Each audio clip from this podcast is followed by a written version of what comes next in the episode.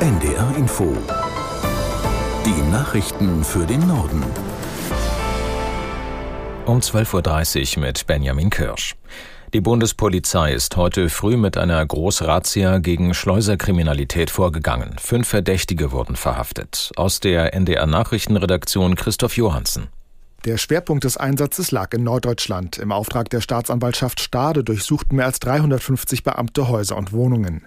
Neben Stade und Balge in Niedersachsen gab es Einsätze unter anderem in Bremen und in Gladbeck in Nordrhein-Westfalen. Bei den Razzien entdeckten die Fahnder zahlreiche mutmaßlich eingeschleuste Syrer. Insgesamt geht es bei den Ermittlungen um mehr als 100 Flüchtlinge. Sie sollen für die illegale Einreise nach Deutschland jeweils 3000 bis 7000 Euro gezahlt haben. Bei den Festgenommenen handelt es sich ebenfalls um Syrer. Sie sind selbst Asylbewerber und familiär miteinander verbunden. Die Haftbefehle wurden in Stade und in Gladbeck vollstreckt. Den Beschuldigten wird neben dem Banden- und gewerbsmäßigen Einschleusen von Ausländern unter anderem auch Geldwäsche vorgeworfen.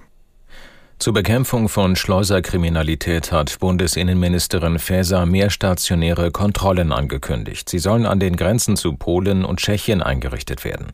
Aus Berlin Markus Sambale. Lange hat sich Bundesinnenministerin Nancy Faeser dagegen gewehrt, stationäre Grenzkontrollen einzuführen. Jetzt schwenkt Faeser also um und bereitet solche Kontrollen vor, wie sie im Deutschlandfunk bestätigt. Und zwar zusätzlich zur schon bestehenden Schleierfahndung im Grenzgebiet. Zur Begründung sagt Innenministerin Faeser, damit verstärkt gegen Schleuser vorzugehen, also gegen Kriminelle, die gegen Geld Menschen aus dem Ausland in Autos und Transportern nach Deutschland bringen. Die SPD-Ministerin weist aber gleichzeitig darauf hin, dass stationäre Grenzkontrollen nicht die Einreise von Migranten und Geflüchteten verhindern, denn Asylsuchende müsse man reinlassen. Nach dem gewaltsamen Tod eines sechsjährigen Jungen in Mecklenburg-Vorpommern hat die Polizei einen 14-Jährigen festgenommen. Er steht unter dringendem Tatverdacht, in Pragsdorf bei Neubrandenburg den Jungen vor knapp zwei Wochen erstochen zu haben. Aus der NDR Nachrichtenredaktion Peter Eichenberg.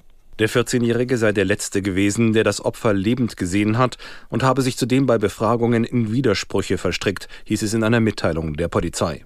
Außerdem seien an dem mutmaßlichen Tatwerkzeug, einem Messer, DNA-Spuren festgestellt worden, die mit sehr hoher Wahrscheinlichkeit dem Jugendlichen zugeordnet werden könnten.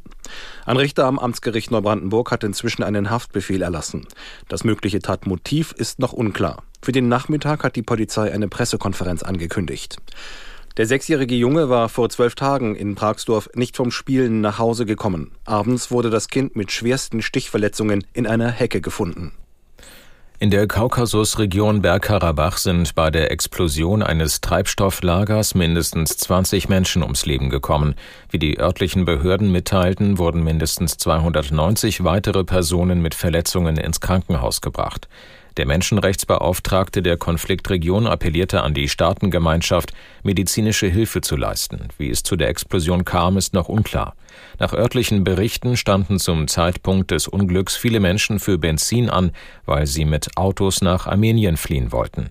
Die humanitäre Lage in Bergkarabach ist ohnehin schlecht. Seit Monaten blockiert Aserbaidschan die einzige armenische Zufahrtsstraße.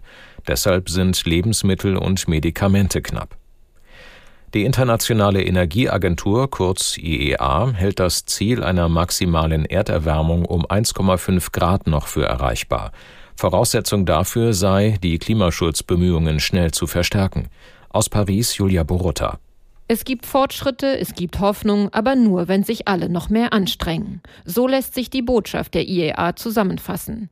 Zwar entwickle sich der Energiesektor schneller in Richtung Erneuerbare, als viele dies für möglich gehalten hätten, doch es bleibt noch viel zu tun, es dürfe keine langfristigen Projekte zur fossilen Energiegewinnung mehr geben. Zudem müssten alle Länder mehr tun, um CO2-Neutralität herzustellen und so das Ziel des Pariser Klimaabkommens, die Erderwärmung bei 1,5 Grad im Vergleich zum vorindustriellen Zeitalter zu halten, doch noch zu erreichen. Deshalb rief die Internationale Energieagentur die reicheren Länder dazu auf, ihr gestecktes CO2-Reduktionsziel um fünf Jahre vorzuziehen auf 2045. China solle sein Ziel um zehn Jahre vorziehen auf 2050. Die Philippinen haben eine Barriere im südchinesischen Meer entfernt. China hatte sie dort positioniert, um Gebietsansprüche zu markieren. Pekings Vorgehen sei ein klarer Verstoß gegen das Völkerrecht, entschieden die philippinischen Behörden. Aus Tokio Bernd Moschborowska. Auf Filmmaterial, das von der philippinischen Küstenwache verbreitet wurde, waren Taucher zu sehen, die die Kette aus schwimmenden Bojen durchschnitten und so den Weg für Fischerboote wieder freimachten. Die offenbar von chinesischen Kriegsschiffen ausgelegte Barriere war vor wenigen Tagen entdeckt worden, als Fischer innerhalb der philippinischen Wirtschaftszone ihre Netze auswerfen wollten. Das sogenannte Scarborough Riff ist ein weitgehend versunkenes Atoll, das etwa 300 Kilometer vor der philippinischen Küste liegt und knapp 900 Kilometer entfernt von der chinesischen Insel Hainan. Die Regierung in Peking beansprucht das gesamte südchinesische Meer für sich und beruft sich dabei auf historische Rechte. Das waren die Nachrichten.